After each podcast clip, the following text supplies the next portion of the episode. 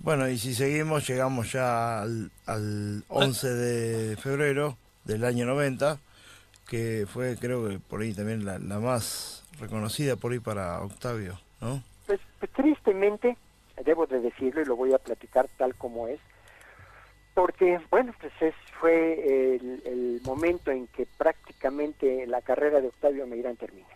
¿Por qué, Octavio? Efectivamente, Vamos a llega el Campeonato Mundial de Peso Completo. Eso. Vamos a aclararle a la gente qué pelea fue por si algún distraído está por ahí, que es la pelea entre Mike Tyson y James Buster Douglas, el día que James Tyson en Tokio pierde el invicto. Efectivamente.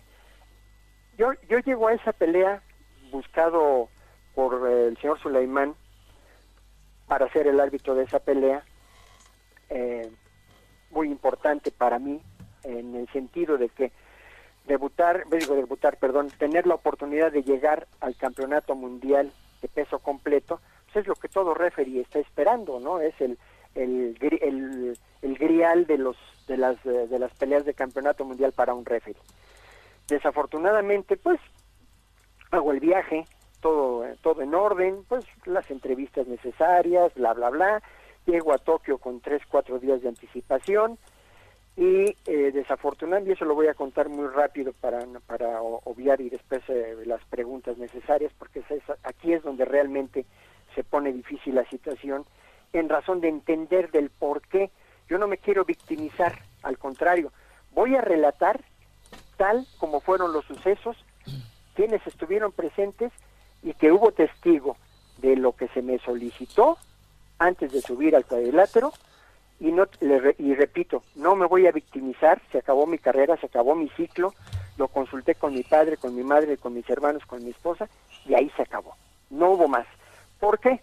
Porque cinco minutos antes de subir al ring, recién dadas las instrucciones en los vestidores a Douglas y a Tyson, eh, me toma del brazo el señor Sulaimán y me pide que sea elástico con Tyson, ya que era factible que lo lastimaran, puesto que no estaba entrenando, y que fuera, y que, si yo veía lastimado a Douglas, le parara la pelea de inmediato, cosa que le dije que no podía hacer.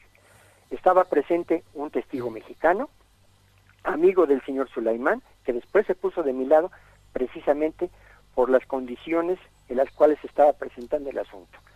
El señor, eh, que fue la persona que era, que estaban, que nos estaba acompañando, que fue el señor Joaquín Marillo, me preguntó minutos después, oiga joven Meirán, si usted, si a usted Pepe le dice que esto que le pidió aquí en Tokio hubiera venido, y le dije, no señor, no vengo.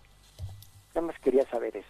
Y se puso de mi lado, estuvo conmigo, hombro con hombro, me protegió, me aconsejó, y porque después de la pelea pues era una maraña de, de- de- de ideas, porque se me pedían muchas cosas, que me echara la culpa en la ceremonia de, del pro- eh, posterior a la, a la pelea, en una conferencia de prensa, tenía de, de un lado a Suleimán y del otro lado a, a Don King dándome de codazos para que contestara lo que ellos querían que yo contestara ante las preguntas de los de la prensa. Entonces fue una situación realmente difícil, difícil porque después, según supe, eso no lo supe en el momento, que Don King quería cancelar mi, mi, mi boleto del avión de regreso y no quería pagar la cuenta del hotel. Así de fácil.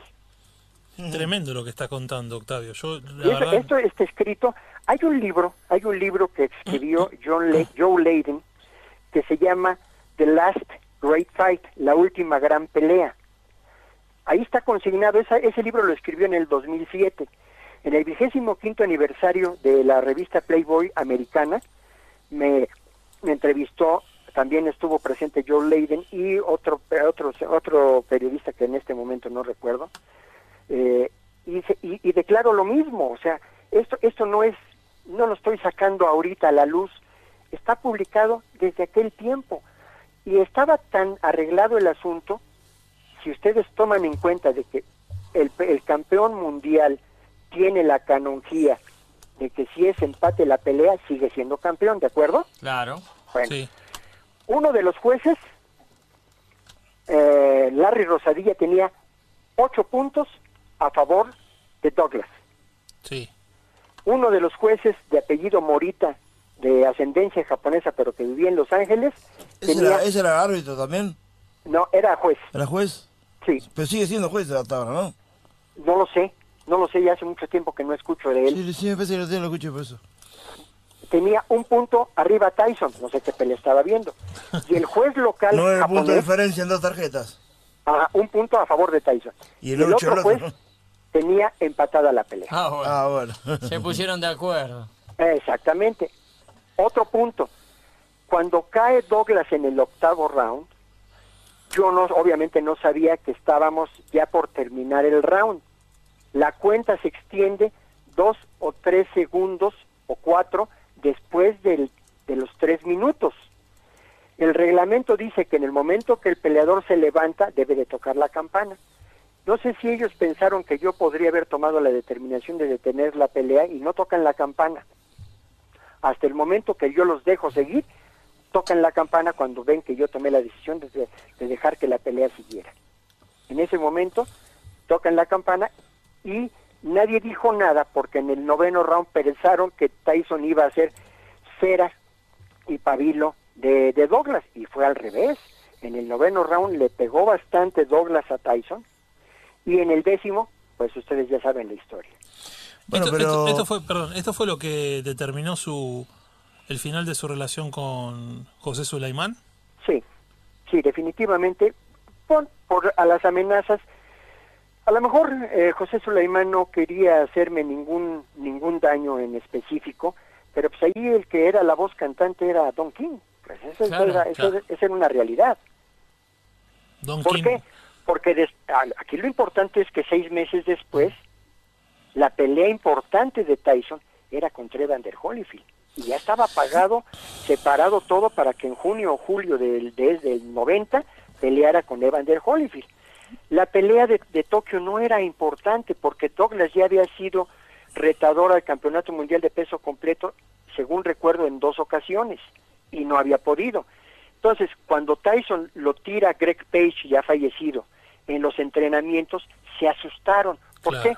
Porque Douglas, digo, porque Tyson eh, se andaba, andaba, en, andaba en la pachanga, eh, dormía con cinco damas en su habitación, no se estaba preparando. Entonces, por eso, por eso fue que quisieron de alguna manera asegurar con mi presencia, ya que yo gozaba de, de un de una de un buen nombre, un buen nombre en el cual no me iban a poner ningún pero si yo hubiera detenido la pelea como se presentó, pero que no era justo, porque Douglas subió a ganar, se preparó y ganó bien. Que después no pudo, se dejó engo- se dejó subir de peso, se enfrenta a Holyfield y lo noquea, bueno, pues eso ya no fue mi culpa.